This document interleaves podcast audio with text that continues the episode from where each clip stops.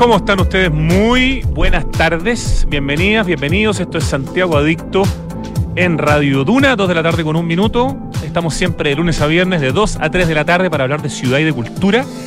Qué interesante que está Visionarios. Bueno, siempre está interesante, pero esta semana en particular hablando del Reader's Digest, que acá en Chile lo conocimos como Selecciones.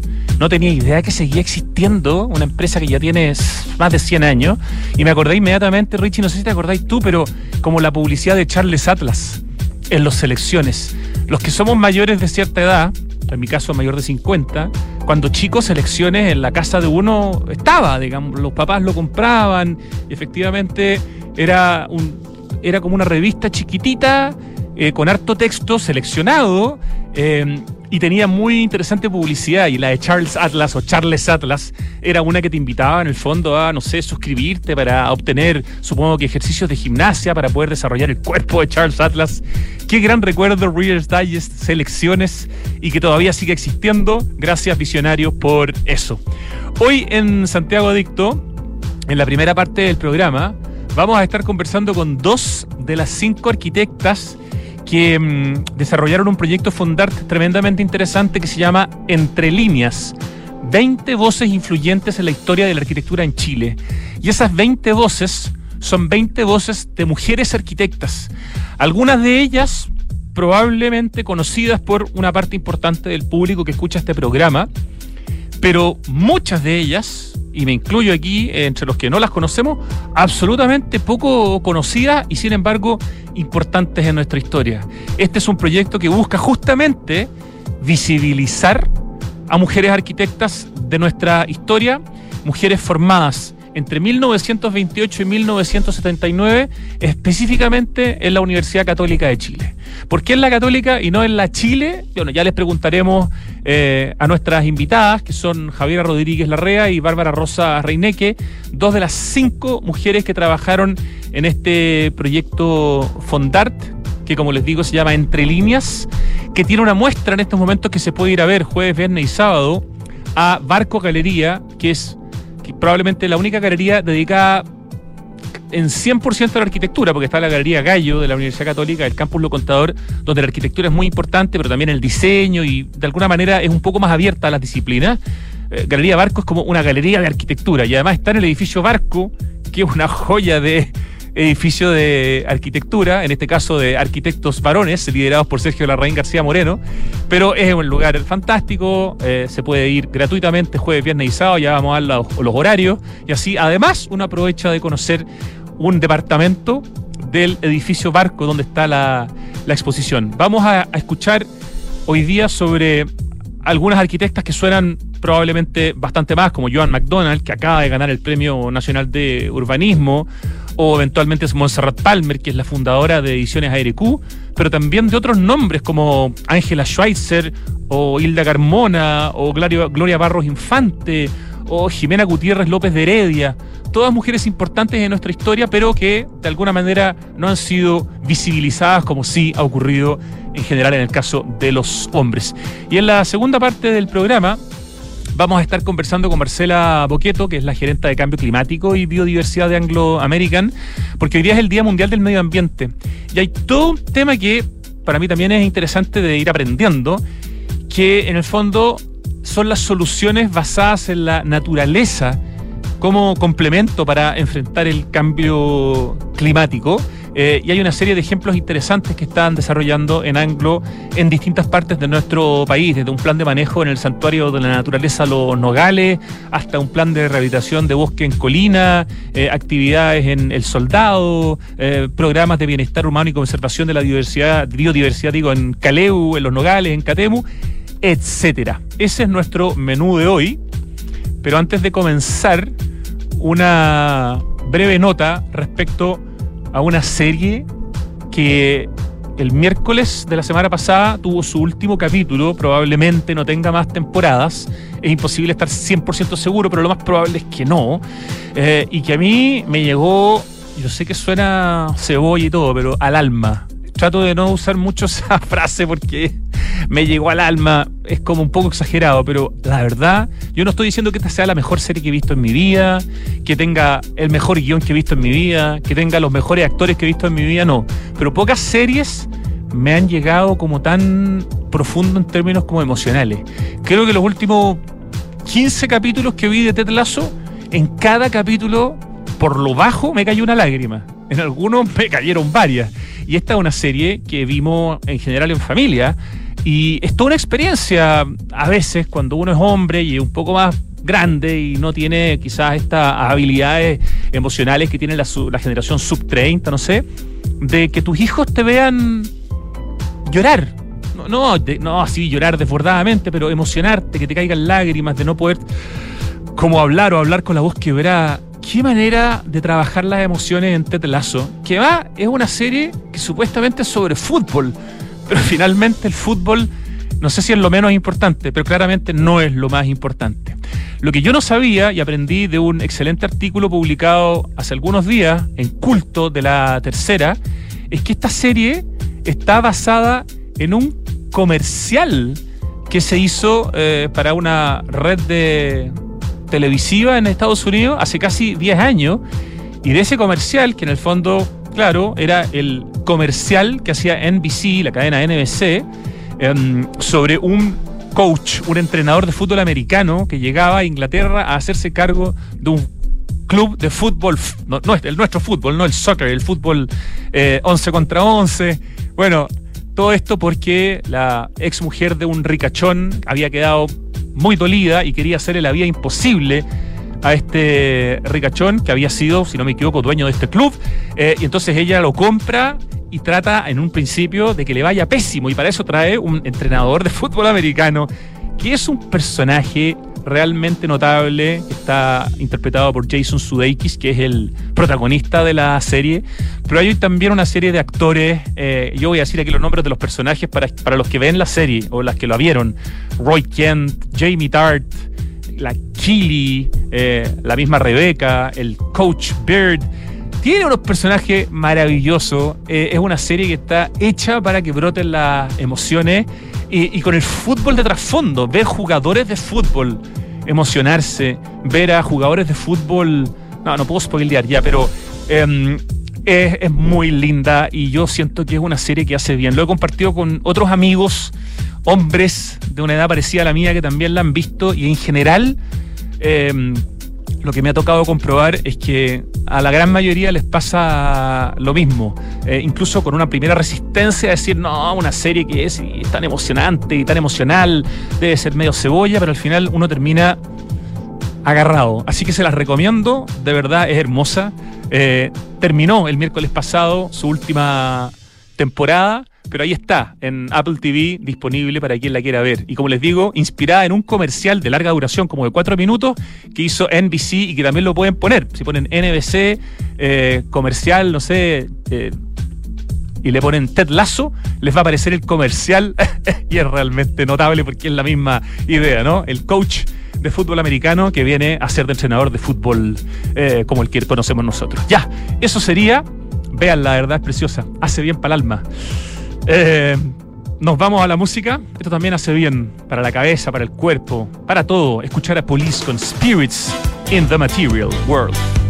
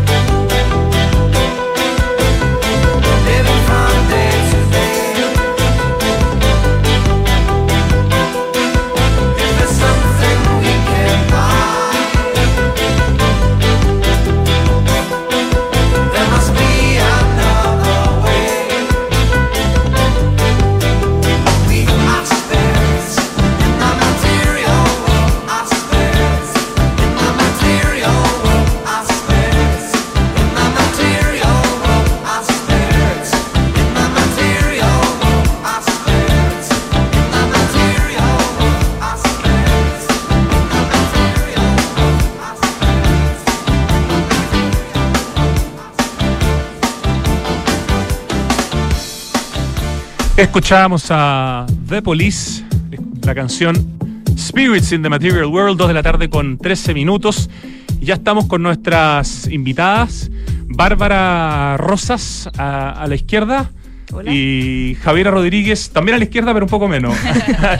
Las posiciones aquí en el, en el estudio. Bienvenidas. Muchas gracias. por la invitación. Voy a contar, bueno, ya hice una introducción al principio contando que íbamos a hablar sobre la muestra eh, que hay en Barco Galería, una galería dedicada a la arquitectura que está en un edificio además ícono de la arquitectura. La muestra se llama Entre líneas, 20 voces influyentes en la historia de la arquitectura en Chile eh, y es un proyecto Fondart, financiado por el Fondart Nacional, convocatorio 2022 del Ministerio de las Culturas, las Artes y el Patrimonio, que se lo ganaron eh, Bárbara y Javiera, junto a Fabiola Solari, a Valentina Rojas y a Malona, Manola perdón, eh, Ogalde.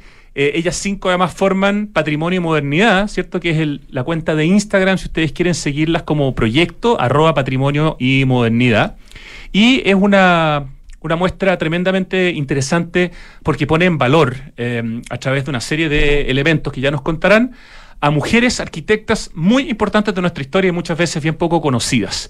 La Bárbara eh, es arquitecta y magíster en arquitectura de la Católica, interesada en las intersecciones entre texto y diseño.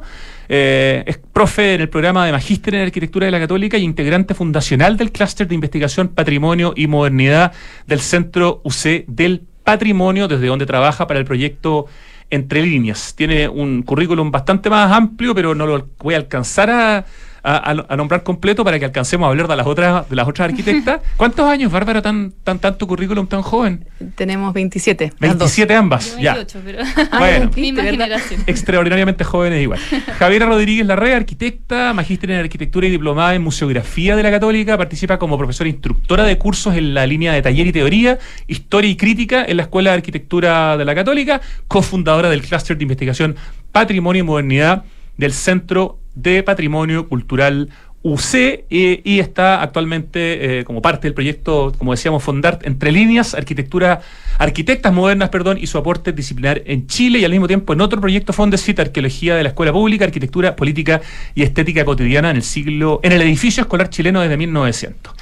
Esas son nuestras invitadas de hoy, Bárbara y Javier, aparte de este grupo de cinco arquitectas que han hecho este trabajo. ¿Cuánto tomó eh, hacer este trabajo, Bárbara, eh, con este Fondart y que ahora se transforma como parte probablemente de los requisitos del Fondart, ¿no es cierto?, en una exposición, en una muestra, en esta destacada galería de la cual hemos hablado harto en este programa, que es Barco Galería, ahí en el edificio Barco en Santa Lucía. Bueno, esta etapa del proyecto en particular eh, la iniciamos en mayo del año pasado, así que ya llevamos un poquito más de un año pero cada vez que uno trabaja con un proyecto Fondart eh, tiene que considerar los meses previos de postulación al fondo. Eh, y además, este proyecto tuvo una etapa anterior que fue financiada por un fondo interno de la Escuela de Arquitectura UC, eh, Fondo Semilla. Entonces, todo el tema partió en octubre del 2020. La primera parte alcanzó a tomar a un grupo de arquitectas y en la segunda parte pudieron complementar para llegar a estas 20 arquitectas, ¿correcto, Javiera? Sí, es correcto. Primero, este, esta primera etapa que decía Bárbara quedó cinco meses. Pudimos investigar y encontrar la información a lo que llegamos a tres arquitectas y luego para este fondo Fondart ampliamos la muestra a estas 20 voces influyentes. Eh, donde también fue búsqueda de material y finalmente exponer en esta exposición. Ya, ¿por qué, ¿por qué el interés, Bárbara y, y Javiera, en, primero, bueno, poner en valor a arquitectas chilenas? ¿Por qué de la católica eh, porque este número 20, me imagino que pueden haber muchas más, pero quizás es tremendamente difícil encontrar información incluso de algunas de estas 20. quiero un poquito de pedirles contexto para entender aunque es bastante evidente, digamos, ustedes son mujeres, hay un montón de mujeres arquitectas, hay un montón de mujeres arquitectas que no han sido puestas en valor, pero de todas maneras es mucho, más interesante que lo expliquen ustedes, ¿no es cierto? Sí, bueno, el inicio del proyecto, el germen del, proyecto fue historiográfico. Eso significa que nosotras partimos revisando historias que ya existían sobre la arquitectura moderna. ¿Por qué? Porque se solía escuchar esta como era como una, una construcción, todo el mundo sabía que que en las clases de historia se mencionaba pocas mujeres, pero queríamos como constatarlo. Entonces revisamos 10 textos entre libros y capítulos de libro que revisan la arquitectura moderna en Chile de forma panorámica y fuimos catastrando cuántas mujeres aparecían y efectivamente nos encontramos solamente con 31 nombres de mujeres, de las cuales 19 eran arquitectas y de esas 16, si no me equivoco, eran de la Chile. Y como veníamos todas de la católica fue como, pucha, eh, ¿por qué no, están, no hay de nuestra casa de estudios? ¿Será que no, había, como no existían, no hicieron, no hicieron nada meritorio. Ah, qué interesante. O sea, las mujeres arquitectas que ustedes destacan en esta investigación de la Católica estaban más invisibilizadas aún que las de la Chile. Sí, Sí, ah, eh, y de hecho yo diría... Igual hay algo ahí que considerar y es que la, la, Universidad de Chile abrió, o al menos las primeras estudiantes de arquitectura ingresaron antes que la de la católica. Entonces hay una mezcla que probablemente también habían más arquitectas mujeres de la Chile que de la católica. Sí, buen punto. Eh, entonces habría que entrar a revisar qué tan invisibilizada, invisibilizada está cada una. ¿no? Igual algo, algo que constatamos, o sea, había, había una suerte como de mito de que eh, las arquitectas de la católica habían hecho menos o, em, no sé, que, eh, habían trabajado de repente en oficina privada o algunas no habían trabajado eh, em, después de estudiar. Pero nosotros con esta investigación constatamos que la diferencia en el año de ingreso de la es solamente de tres años. O sea, Dora Riedel, que fue la primera arquitecta titulada en Chile, entró a la Universidad de Chile el 25 y María Elena Vergara y Violeta del Campo, que son las primeras arquitectas en ingresar a la católica, entran en el 28. Entonces la diferencia no es tal. Es bastante mínima considerando que ya van a ser casi un siglo, digamos. Exacto. Pero em, algo que nos dimos cuenta con esto es que muchas arquitectas de las que estudiamos eh, no hicieron edificios. Y esa es una cuestión importante, porque generalmente la historia de la arquitectura en Chile se ha construido en base a héroes y edificios. Y lo que trata de mostrar entre línea es que enseñar, también es hacer arquitectura, eh, investigar, también es hacer arquitectura.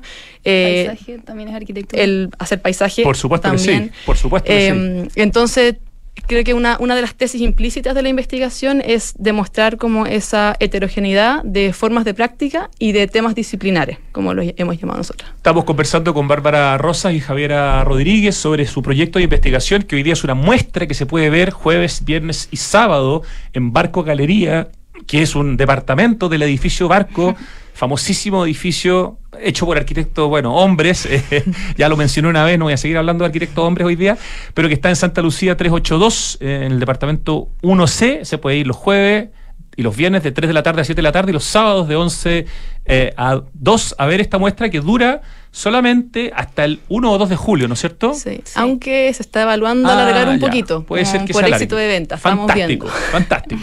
Entre líneas, 20 voces influyentes en la historia de la arquitectura en Chile. Repetimos que son 20 mujeres, todas eh, mujeres que estudiaron eh, arquitectura en la Universidad Católica en un determinado proceso, o sea, eh, tiempo, entre el 28 y el 79.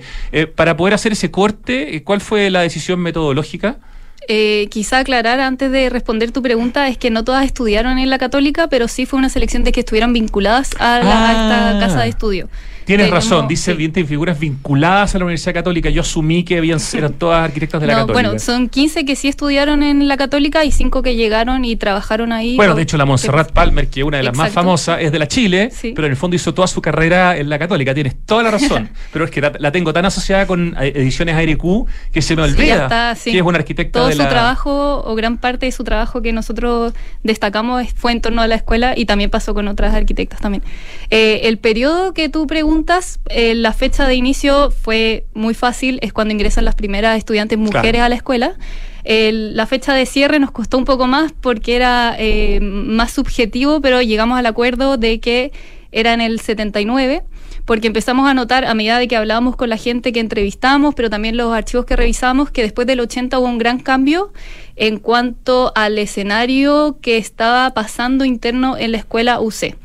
¿Por qué? Porque ya a partir de los 80 ingresan más estudiantes mujeres de arquitectura, hay más profesoras mujeres, hay más eh, figuras eh, reconocidas como arquitectas, como que estos referentes explotan de cierta forma. Eh, entonces nos quisimos concentrar en los primeros años, como que fue de la labor de esas primeras arquitectas que salieron de la escuela o que se vincularon a Súper claro. Vamos entonces a hablar un poco de estas arquitectas, son 20, no sé si las vamos a alcanzar a nombrar a todas, pero hay varias que de las cuales yo, por ejemplo, jamás había escuchado hablar, otras que probablemente les suenen también a, nuestro público, pero ¿cómo las tienen agrupadas? ¿Cómo las quieren ir contando, Bárbara? bueno, vamos a partir entonces al revés de lo que habíamos pensado, pero está bien, puedo partir yo. Eh, como había dicho antes, tenemos a María Elena Vergara y a Violeta, del Campo, que fueron las dos primeras arquitectas en ingresar. Ellas tuvieron un desempeño un poco distinto. María Elena Vergara eh, es autora, entre otras cosas, pero de la parroquia Jesús Nazareno, que se encuentra en Manuel Montt, y que si de hecho la van a visitar, van a ver que está su nombre en la ah, fachada. perfecto. Como, como autora solitaria, digamos. Ella salió el 35, salió cinco años antes eh, que Violeta del Campo. Eh, Violeta del Campo se tituló más tarde, pero estuvo trabajando desde apenas terminó los estudios eh, en la DOM de, la Municipalidad de Santiago. Así que ella fue, fue era muy, muy eh, usual en estas primeras generaciones eh, que, se, que las mujeres se fue, trabajaran como funcionarias. De hecho, a Marie Pelioski, que es de la Chile, tiene un artículo en donde trata como este rol, que parece que fue como una tendencia durante los 20, los 30, o 30, 40 en realidad, de las primeras arquitectas en, en salir como al mundo profesional. Ellas son las dos primeras arquitectas en entrar a estudiar arquitectura la Católica y además que se titulan, porque quizás hubo alguna otra por ahí que entró pero que no terminó. Ellas tienen la característica de haber entrado, ser pioneras, pero además haberse obviamente titulado, digamos. Sí. ¿no? O sea, todo esto hay que pensar, nosotros catastramos en el archivo más de 500 nombres de mujeres que entraron a la carrera y más o menos la mitad que salió. Ajá. Entonces, igual estas 20 voces, nosotros consideramos que son influyentes, pero también son un poco representativas de que puede haber otras 20 voces o otras 40 o 60 voces que siguen ocultas entre líneas, digamos. Y además este es un proyecto que podría tener otra pata y buscar otras 20 arquitectas en una próxima oportunidad. Eh, de hecho, me contaban ustedes antes de partir el programa que tienen súper buena relación con eh, Mujer Arquitecta, ¿no? que es un proyecto que, con el que hemos conversado varias veces acá, con mujeres bacanas, que también destacan entre distintas profesiones a la arquitecta. Entonces la idea es ir formando un poco una especie como de comunidad de, de mujeres que se dedican a destacar a, mujeres, tengo la impresión. Y también hombres, o sea, están bienvenidos. Eh, ¿También? Si quieren sumarse, también, también, o sea, eso no, no es excluyente. No, por supuesto, pero evidentemente en la historia los hombres hemos estado más eh, injustamente destacados que las mujeres, entonces ustedes están de alguna manera eh, haciendo un trabajo de, equilibrio aquí, ¿no? De todas maneras. Ya, ahí nombramos a, a las dos primeras de estas 20 arquitectas que como características tienen que ser las pioneras de haber estudiado arquitectura y haberse titulado en la católica. ¿Con qué vamos a continuación, Javiera? Eh, bueno, seguimos con Esmeralda Rojas y, mm, María Rosa Yugliano. María Rosa Yugliano. Em, también es importante mencionar, así como Bárbara dijo que varias no se titularon, también pasaba mucho que em, estudiantes en general comenzaban mucho antes a trabajar en oficinas, a diferencia de ahora que como que uno termina los estudios, sobre todo en, arquitectura, y luego comienza a trabajar. Muchos estudiantes en esas épocas tardaron en titularse porque ya habían comenzado como su vida laboral. Eh, bueno, ambas, Esmeralda y María Rosa Yugliano, eh, tuvieron una participación en, en el sector público. Eh, Esmeralda Roja trabajó para Ferrocarriles del Estado. Y María Rosa Yugliano es de las primeras integrantes de la Cormu eh, estamos tratando de... La Corporación de Mejoramiento Urbano. Exacto, estamos tratando de rastrearla porque ella ha sido, por ejemplo, una voz bien esquiva. Eh, si hay por ahí algún familiar o algo así, estamos aquí atentas porque por ahora lo, que tenemos de ella es que fue directora del concurso de remodelación del Centro Santiago del 72, que igual fue como un concurso subinternacional. Sí, muy potente. Eh, súper importante. Evidentemente nunca se llevó a cabo, digamos, los proyectos ganadores. Sí. Ella es, repítenos el nombre completo. María Rosa María Rosa Giuliano Pellerano. Tengo aquí por si algunas personas de la familia que nos están escuchando o conocen les puedan eventualmente aportar a ustedes más información para profundizar en esta arquitecta arquitecta de la católica o vinculada con arquitectura de la católica? Hasta ahora todas son de la católica. Hasta ahora son todas arquitectas de la católica. Vamos a decir cuando, claro, cuando estén vinculadas. La salvedad. ¿Con quiénes seguimos? Eh, seguimos con Hilda Carmona y Liliana Lanata, ambas también estudiaron y salieron, se titularon de la católica y eh, están agrupadas ellas dos por un tema más o menos temporal, estudiaron en, los mismos, en el mismo periodo, eh, de hecho fueron compañeras por algún minuto, pero ambas se destacaron por ser docentes. Liliana Lanata hizo un taller, el mismo taller como por 20 años con el Premio Nacional y quien era también su marido Germán Banen. Y Liliana, o sea, Hilda Carmona también hizo docencia, hizo taller con quien era su compañero de oficina, su socio Sergio Miranda. Y ella también además lleva como una vida paralela en una oficina de proyectos de arquitectura construidos con Sergio Miranda, que ya mencioné, y Sergio del Fierro, quien también era su marido. Eso, ese es un punto súper importante y lo hemos conversado otras veces eh, eh, en este programa, como mujeres destacadísimas que trabajaban en sociedad con sus maridos, al ser sus maridos importantes, conocidos, de alguna manera eh, opacaron muchas veces el nombre de sus mujeres, incluso sin querer, digamos, sin, una intención, todo lo contrario, pero el caso de Shapira Eskenazi nos encanta decirlo, porque hay mucha gente que cree que Shapira Eskenazi es el señor Shapira Eskenazi, ¿no? y no que es Abraham Shapira y Raquel Eskenazi, en este caso una arquitecta de la Chile, ¿no? Por lo tanto no está en este en esta conversación de hoy, pero ese es un buen ejemplo de como que Raquel Eskenazi está media escondida en la historia, escondida detrás de su marido, escondida detrás del apellido del nombre de la oficina. Sí. Y bueno, y de hecho en este caso más aún porque en el caso de, de Hilda, ella era socia con eh, los dos Sergios, pero en el caso de Liliana, ella no nunca fue socia de su marido, sino que ella siempre tuvo un rol más bien como de consejera, como informal, lo cual la hizo aún más pasar aún más piola, digamos.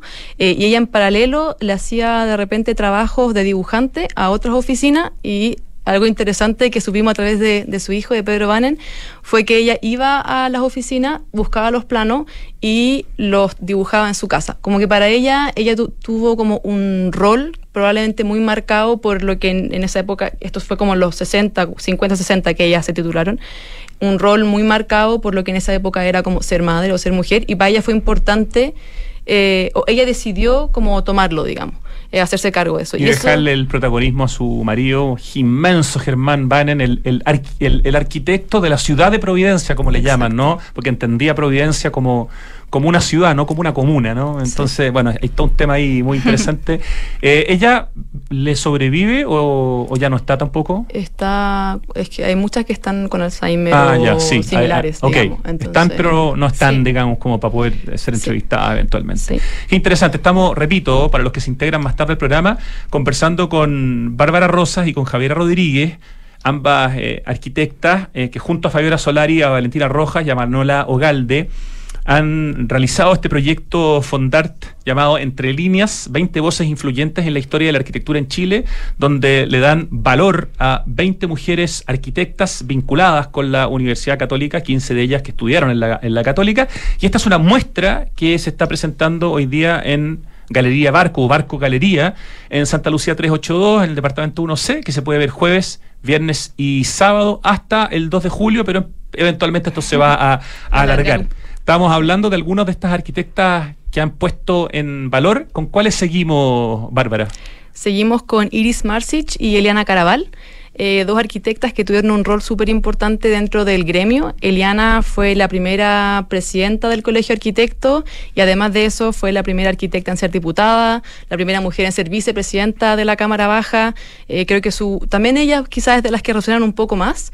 Incluso debo eh, confesar que yo, em, ella, el nombre de ella era de los pocos nombres que me sonaban de antes del proyecto y yo siempre asumí que era de la Chile, por ejemplo. Un poco volviendo como a este mito del que hablábamos antes de que... De que las más conocidas eran todas de la Chile. Sí. Bueno, está el premio que entrega el Colegio de Arquitectos, premio Eliana Caraval. Eso evidentemente es una excelente forma de poner en valor arquitectas, ¿no? Eh, un tema por el cual ha trabajado también Mujer Arquitecta, este grupo, para que haya más premios del Colegio de Arquitectos con nombre de arquitectas, para que uno entonces por último le suene porque escuchó el premio. Exacto. Bueno, y otra arquitecta premiada por el colegio, pero con el premio Alberto Rizo Patrón, es Iris Marsic. Eh, ella, eh, a diferencia de Eliana, que estaba acá en, Santiago, ella trabajó desde La Serena, fue presidenta de la delegación zonal de La Serena por tres periodos consecutivos.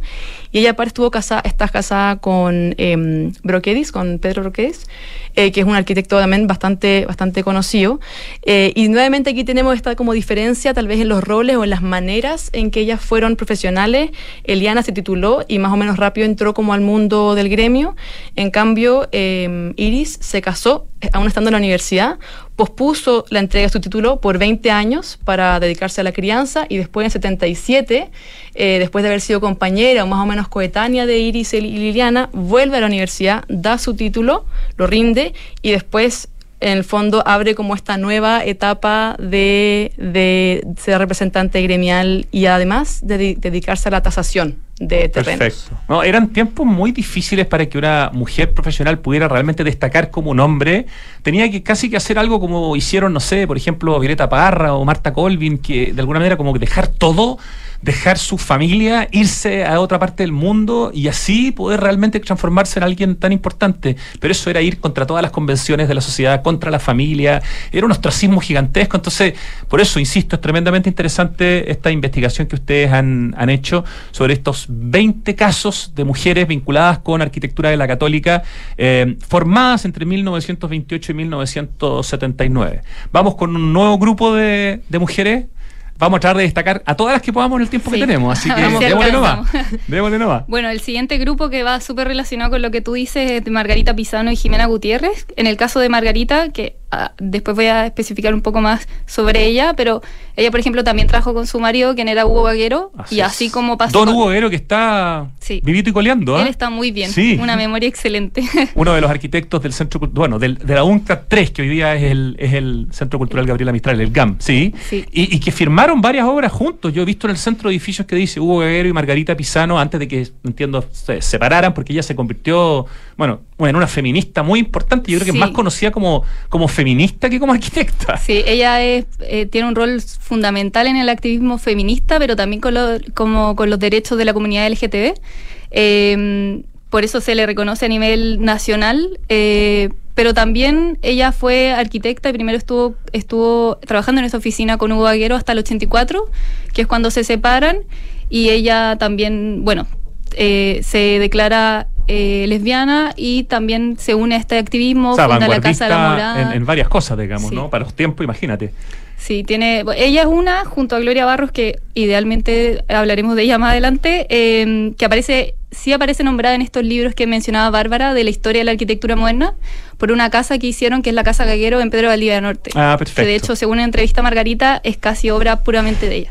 Ok, no, me, no, me, no me cabe duda que así lo de eh, entender. Entonces, Margarita Pisano y el otro caso que nombraron era. También es Jimena Gutiérrez. Ajá. Y Jimena Gutiérrez. Jimena Gutiérrez López de Heredia. Exacto. ¿no? Ya, sí. Sí, el caso de Jimena, ella también fue una voz que, nos costó pillar, digamos, pero finalmente eh, lo logramos. Hay que pensar que en estas investigaciones hay mucho Facebook entre medio, rutificador, eh, contacto, eh, tincadas, eh, tocar puertas. Todo lo que sirva. Todo lo que sirva. Totalmente. Sí, y el caso de Jimena es interesante porque ella en el 69, su tesis final se llamó La mujer y la obra y fue la primera, el primer trabajo que hemos encontrado que toca estos temas. ¿Cuál es el rol de la mujer en la disciplina? ¿Qué tiene que hacer? ¿Cuál es su postura o su rol en relación al del hombre? Son preguntas que hoy en día siguen vigentes, digamos.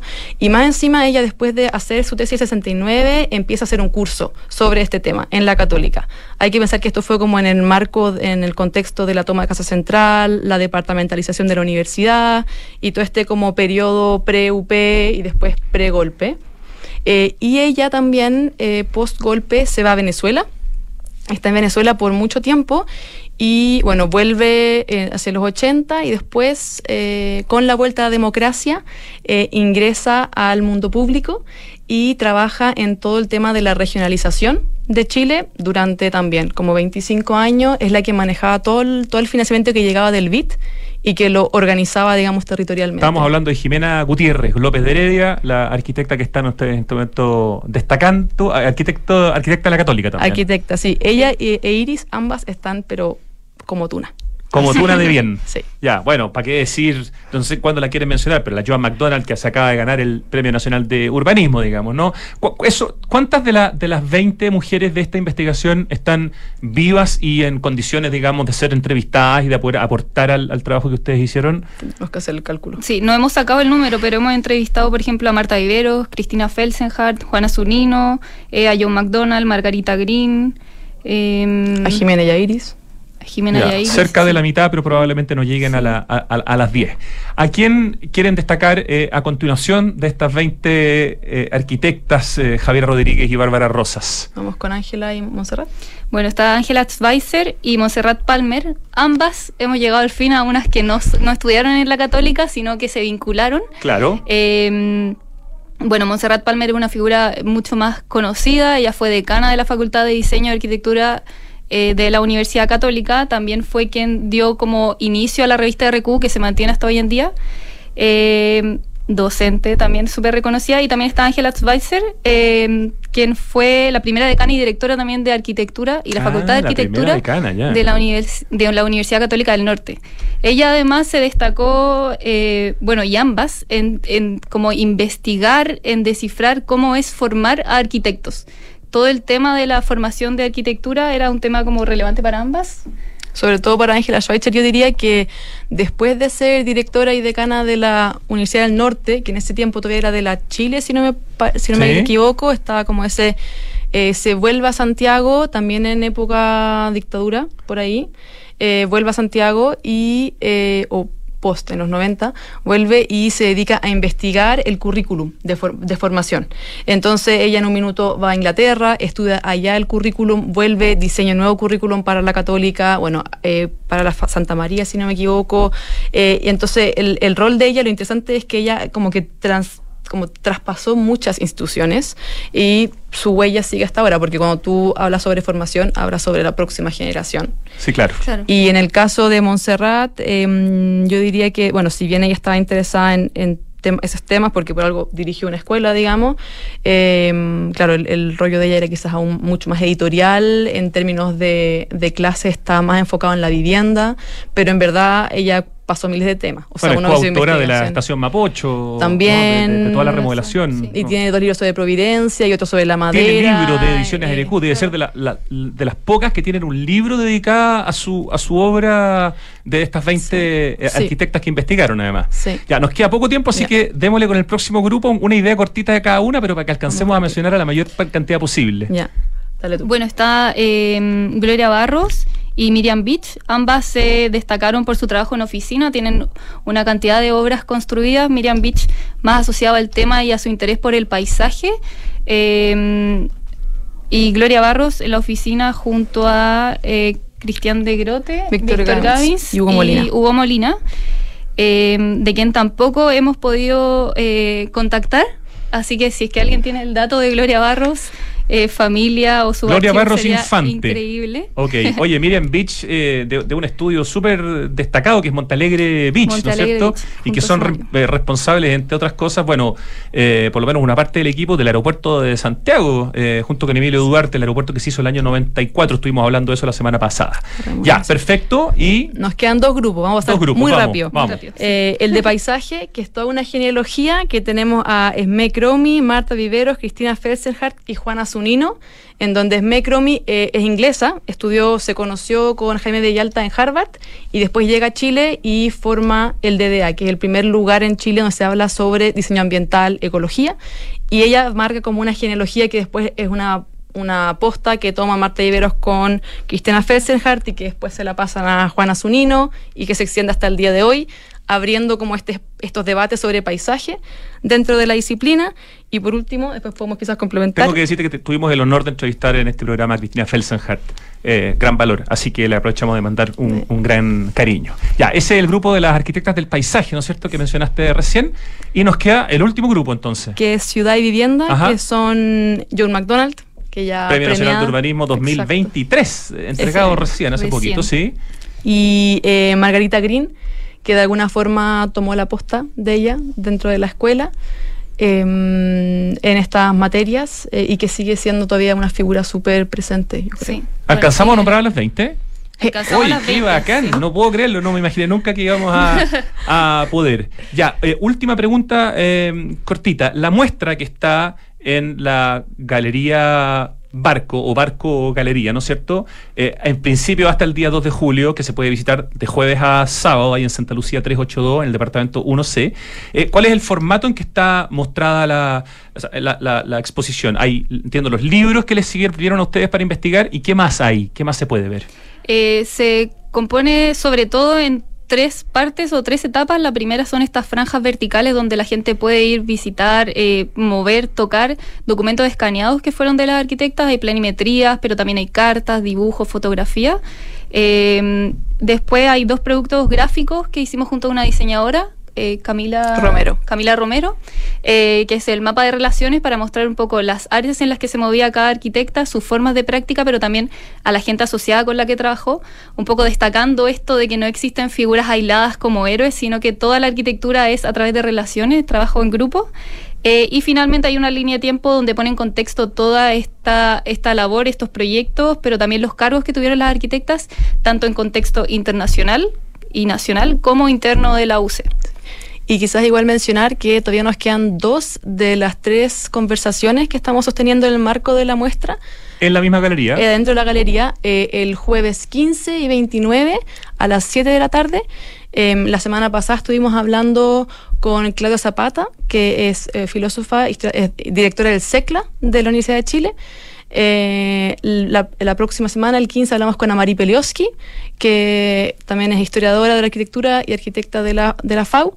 Y el 29 estaremos habla hablando con Carla Monforte, que es hija de Glenda Kapstein eh, que es una arquitecta de la Chile, pero que también tiene un libro de RQ, de las pocas, eh, que tiene un proyecto similar, pero bueno, eh, vinculado a su madre en particular, así que se va a pegar el pique de Antofagasta para poder. Maravilloso. Oye, felicitaciones Javiera Rodríguez y Bárbara Rosa. Hacemos extensivas las felicitaciones nuevamente a Fabiola Solari, a Valentina Rojas y a Manola Ogalde, el grupo de las cinco que ha hecho este trabajo, que hoy día es una muestra, y cuyo Instagram, para saber más, si quieren, es arroba patrimonio y modernidad para que las puedan seguir. Felicitaciones por esta pega que es súper importante para poner en valor a las arquitectas de nuestra historia moderna, de nuestra historia contemporánea, que muchas veces han quedado detrás, a veces de sus maridos o simplemente detrás de los libros de la historia de la arquitectura. Muchas gracias, se pasaron, felicitaciones. Muchas gracias. A ti, muchas gracias, Rodrigo. Nos vamos al corte, ya vuelve Santiago Adicto. ¿Cómo simplificas y disfrutas la vida? Comprando por internet y retirando en un click and collect a la pasada de la pega. Que la mejor carne para el asado me llegue a la casa mientras preparo el aperitivo. Reencantándome con los espacios a través de pequeños cambios. Una planta nueva nunca está de más. Pagando con descuento en restaurantes desde mi celular. Además, punto punto. Todas estas personas se encuentran en Falabella y sus marcas Sodimac, Totus, Mall Plaza, Falabella, Banco Falabella y FPI, un partner para sus proyectos. 6036 6037 6038 Nuevos árboles plantados. Nuestro compromiso sigue creciendo. Por cada híbrido Toyota que recorra las calles, plantaremos un árbol nativo que junto a más de 6.000 árboles ya plantados darán vida al gran bosque Toyota en el sur de Chile. Iniciativa que ayudará a cuidar del medio ambiente y reducir la huella de carbono. Conoce más en bosque.toyota.cl. Este invierno conectados y con energía. Con Enel ten la tranquilidad que tú y tu familia necesitan, porque contamos con un protocolo especial para pacientes electrodependientes, que al estar registrados acceden a una atención telefónica preferencial. Si tienes algún familiar que sea paciente electrodependiente, puedes inscribirlo en nuestro sitio web o en tu oficina comercial más cercana. Elige un mañana mejor. Conoce más en enel.cl. ¿Qué es innovar para ti? En Anglo American creemos que innovar en minería es cambiar para mejorar, es desafiar los límites para desarrollar nuevas soluciones que mejoren la vida de todos. Y lo hacemos desde la minería, siendo pioneros en el desarrollo del hidrógeno verde, utilizando electricidad 100% renovable en todas nuestras operaciones, fomentando la diversidad al interior de nuestros equipos o adquiriendo agua desalinizada para compartirla con las comunidades vecinas. Anglo American, desde la innovación, lo cambiamos todo. Conoce más en chile.angloamerican.com. Papá, en las noticias dicen que este año hubo más lluvia y nieve que otros años. Sí, Benjita, pero aún tenemos sequía. Papá, ¿por qué se ha llovido más? Sí, Catita, es verdad, ha llovido más, pero no es suficiente. Estas lluvias no van a solucionar más de una década de sequía. Por eso no podemos relajarnos si queremos seguir teniendo agua, así de simple. Entonces, papá, ¿qué hay que hacer? Por ejemplo, demorarse menos en la ducha. Fácil. Sí, sí, el Benja se demora un montón. Hoy más que nunca, cuidemos el agua. Cada gota cuenta. ¿Te lo recuerda? Aguas Andinas. Si eres un apasionado del rugby, Mastercard y Banco de Chile te dan la posibilidad de ver en vivo la Copa Mundial de Rugby Francia 2023. Acompaña a Chile usando tus tarjetas de crédito Mastercard Banco de Chile y participa por uno de los nueve viajes dobles. Cortesía de Mastercard. Bases y más información en bancochile.cl. Promoción válida del 19 de abril al 30 de junio de 2023. Infórmese sobre la garantía estatal de los depósitos en su banco en www.cmfchile.cl. En pleno barrio El Golf se emplaza edificio Isidora y Benjamín de Inmobiliaria Hexacón. Una experiencia única de diseño, arquitectura y conectividad en una de las esquinas clave de Las Condes. Isidora y Benjamín es un proyecto boutique con exclusivos departamentos de uno y dos dormitorios, algunos con jardín privado y cuatro penthouse en el último piso. Conoce más en www.exacon.cl. ¿Eres un apasionado del diseño, la arquitectura y el interiorismo? No puedes perderte 100 Showrooms, el evento más importante del sector que se llevará a cabo del 20 al 22 de julio en Espacio Riesgo. Descubre las últimas tendencias, productos e innovaciones presentadas por las empresas y referentes más destacados. Participa en capacitaciones y charlas para profesionales. Comparte tus experiencias y expande tu red de contactos comerciales. Más información en 100showrooms.cl y en Instagram arroba 100 showrooms. Estamos de vuelta en vivo y en directo, 2 de la tarde con 47 minutos. Esto es Santiago Adicto en Radio Duna y estamos en línea con Marcela Boqueto, la gerenta de Cambio Climático y Biodiversidad de Anglo American, hoy en el Día Mundial del Medio Ambiente. Muy buenas tardes, Marcela. Hola, ¿qué tal? Buenas tardes, Rodrigo. Qué gusto de saludarte, Marcela. Hemos tenido la oportunidad de conversar eh, en otras ocasiones, pero hoy es un día simbólico y hay un, un tema dentro de todo lo que significa el tema del medio ambiente, enfrentar el calentamiento global, el cambio climático, que son las soluciones basadas en la naturaleza. Y es un tema del que queremos hablar un poco en la teoría, para que nos expliques un poquito de qué se trata, y en la práctica, con algunos ejemplos interesantes que se están desarrollando de parte de ustedes, digamos, eh, en distintas eh, ciudades o territorios de nuestro país. ¿Nos puedes contar un poquito qué significa esto de soluciones basadas en la naturaleza? Sí, claro. Bueno, eh, hay un amplio reconocimiento que la crisis climática está directamente vinculada también con la crisis de pérdida de biodiversidad, ¿no? Eh, porque por un lado el cambio climático afecta esta diversidad biológica y trae consecuencias negativas para el bienestar de los seres humanos, pero también esa diversidad biológica a través de los servicios ecosistémicos nos brinda apoyo, contribuye a mitigar efectos del cambio climático también y nos permite adaptarnos.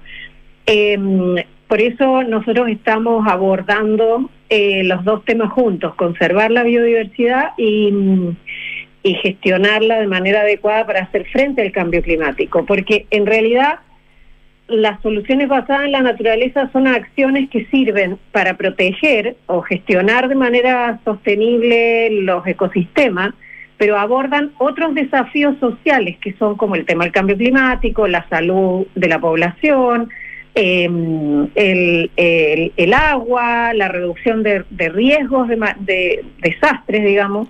Em, es decir, estas soluciones proporcionan simultáneamente beneficios para las personas y para la biodiversidad.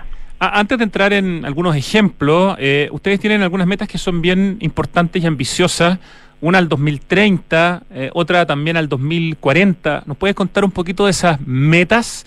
Porque son fechas bastante cercanas, ¿no? de alguna forma. Sí. Bueno, eh, son metas muy ambiciosas. Efectivamente, cada año eh, es como que nos falta cada vez menos, ¿no? Tal cual. en el, el plan minero sustentable que nosotros tenemos y que definimos hace cuatro años atrás, eh, donde cambiamos el propósito y, se definió que el propósito era reimaginar la minería para mejorar la vida de las personas, establecimos metas en, distintos ámbitos, ¿no? En el ámbito de medio ambiente, en el ámbito de social, de comunidades y en el ámbito también de, gobierno corporativo y de eh, por ese lado. Y en medio ambiente, eh, lo que nosotros llamamos medio ambiente saludable, tenemos tres metas grandes, súper desafiantes. En agua, biodiversidad y cambio climático. En biodiversidad, la meta es generar un impacto neto positivo al 2030. Es decir, que uno pueda dejar el, eh, el- los ecosistemas, la naturaleza, la biodiversidad alrededor de las operaciones donde estamos en un mejor estado que en el que se encontraban antes que nosotros estuviéramos. O de alguna manera restaurar aquellos espacios que fueron alterados por la actividad mm, de la minería. Y mm, en cambio climático la meta es ser carbono neutral al 2040 o antes. Y para eso también hay toda una estrategia de descarbonización primero, con distintas tecnologías, con reemplazo de combustibles eh, y con una parte de compensar aquellas emisiones que no se pueden evitar eh, con soluciones basadas en la naturaleza.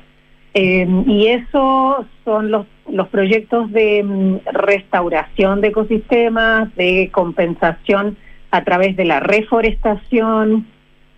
Y bueno, y ahí estamos estudiando algunas alternativas, pero actualmente nosotros estamos implementando medidas para cumplir esta meta del 2030, porque es algo adicional a los compromisos obligatorios, digamos, a lo, a lo que es cumplimiento. Estos son medidas totalmente voluntarias y, mm, y bueno, y nosotros estamos eh, eh, implementando eso porque es, es, es una parte fundamental de, mm, de esta meta, ¿no? De, de tener un medio ambiente saludable. Así como fue Marcela, por ejemplo, poner a disposición ese espacio grandote que tiene Anglo American en el es- lugar donde es- está el proyecto, el sueño de alguna manera de tener este parque entre el río Olivares y el río Colorado, ustedes pusieron a disposición el terreno que, que en el fondo tiene concesionado Anglo American con el compromiso de no desarrollar ninguna actividad ahí y más encima de seguir pagando la- las patentes hasta que se pueda desarrollar el parque. Eso es- también es un ejemplo como de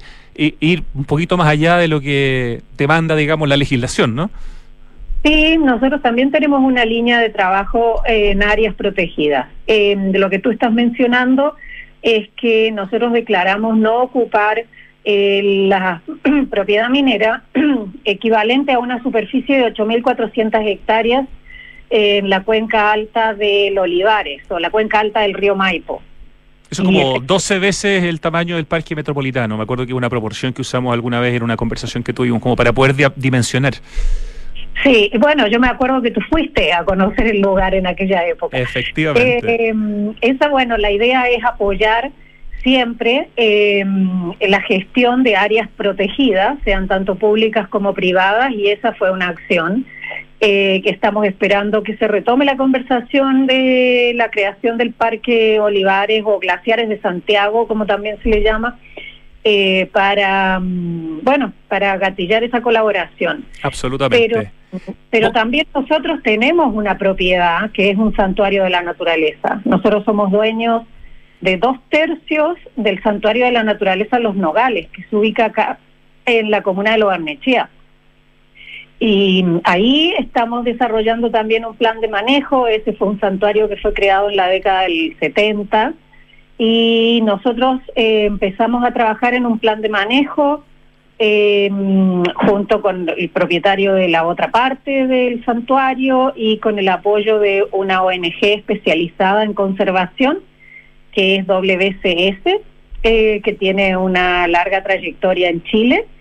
Y bueno, eh, la idea con el, digamos, de implementar un plan de manejo en un área protegida, en este caso el Santuario de la Naturaleza Los Nogales, eh, el objetivo es, es, hacer actividades de conservación y de restauración, eh, tener un control de las amenazas que pueden haber para lograr esa conservación, como es el ingreso de ganado, como son los incendios forestales, eh, y, y, bueno, y generar un espacio de uso público para con acceso para, para la gente, ¿no?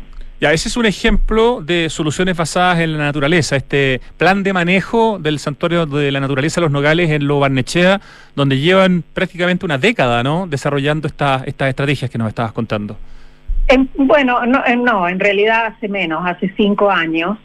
Ahí yo te diría que los casos más emblemáticos o los que dos, dos acciones concretas que salieron de ese proceso de planificación es hacer un monitoreo y una conservación de, de las vegas altoandinas o, o humedales que, est- que están en la parte alta. Eh, ahí nosotros estamos haciendo una evaluación de la condición actual y en función de eso diseñar medidas de conservación y de rehabilitación. ¿Por qué? Porque Las Vegas eh, tienen eh, la posibilidad de, rega- de, de hacer una regulación del sistema hídrico. Si Las Vegas están bien conservadas, la vegetación que hay ahí retiene el agua y evita que esa agua corra de manera mm, directa, digamos, y genere erosión. Entonces, hacer soluciones basadas en la naturaleza significa, por ejemplo, que uno conserva humedales o conserva las vegas para tener una mejor regulación hídrica. Hay un caso también en, Colina, un plan de rehabilitación de bosque, de alrededor de 240 hectáreas de bosque mediterráneo, Marcela Boqueto. Estamos conversando con Marcela Boqueto, que es la gerenta de cambio climático y biodiversidad de Anglo American hoy día en el Día Mundial del Medio Ambiente. ¿Nos puedes contar un poquito del tema de Colina? Ahí en Colina lo que nosotros estamos haciendo es una rehabilitación del bosque mediterráneo. Son 240 hectáreas que estamos reforestando, eh, rehabilitando esa zona para cumplir con la meta del impacto neto positivo al 2030, pero también contribuye a, a otros objetivos como es la absorción de carbono, como es este mejorar la calidad del aire en la zona. Ahí estamos haciendo plantaciones eh, de quillay, eh, maitén, eh, algarrobo, que son las especies típicas de la zona central de Chile, eh, con un sistema de riego súper eficiente, porque con este contexto de escasez hídrica eh, tuvimos que diseñar un sistema que permita el crecimiento de esas especies, pero con la- el menor consumo de agua posible, ¿no? Absolutamente. Mm. Eh, En el soldado también eh, se han establecido áreas de, de conservación que tienen que ver nuevamente con esto que estamos conversando hoy día, que son las soluciones basadas en la naturaleza, Marcela. Mira, en el caso del soldado también se está haciendo mm, eh, eh, distintos tipos de actividades que tienen que ver con restauración y con reforestación. Ahí hay distintos sectores, algunos que son en propiedad de Anglo American, otros afuera, eh, porque ahí hay un plan de prevención de incendios forestales, por ejemplo, eh, hay control biológico de algunas plagas, eh, se están desarrollando también proyectos de investigación, en particular en ciertas especies, eh, y ahí justamente también el soldado está cerca de, de lo que es la Cuesta del Melón, que también es un área sensible en este ecosistema mediterráneo. Esto es la comuna de Nogales. Comuna de Nogales. No confundir con el santuario de la naturaleza de los Nogales que está en Los Barnechea. O sea, están trabajando en Nogales y en Los Nogales al mismo tiempo.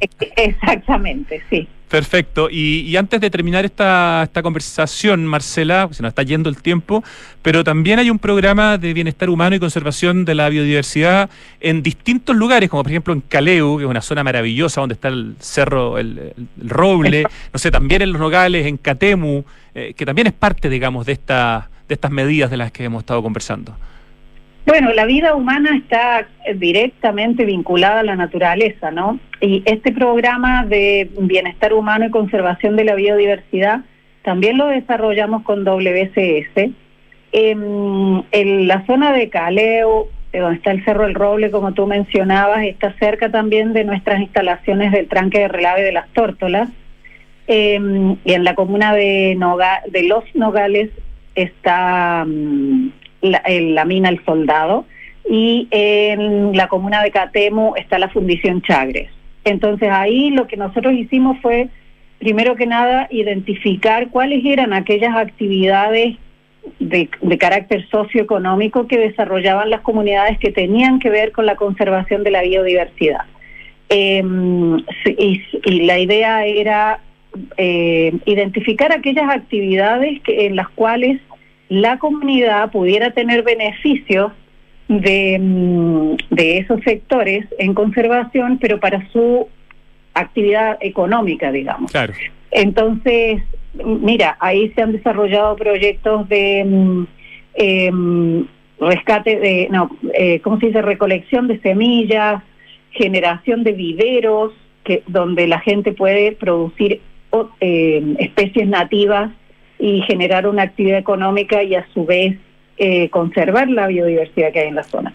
Soluciones basadas en la naturaleza, algunos de los ejemplos de lo que están realizando en Anglo American, conversando hoy día con Marcela Boqueto, su gerenta de cambio climático y biodiversidad, pues hoy día además es el Día Mundial del Medio Ambiente. Muchísimas gracias Marcela por habernos podido dar una pincelada de este gran tema que son las soluciones basadas en la naturaleza y que nos permiten ir aprendiendo tanto del tema como ver los ejemplos súper interesantes que se están desarrollando en los espacios geográficos donde está presente Anglo. Así que muy agradecido como siempre.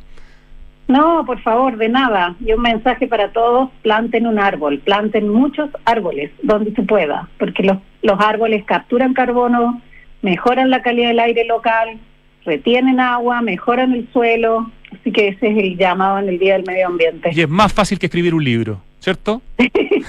y que tener un hijo. Gracias Marcela, te mandamos un abrazo. Chao, buenas tardes. Chao.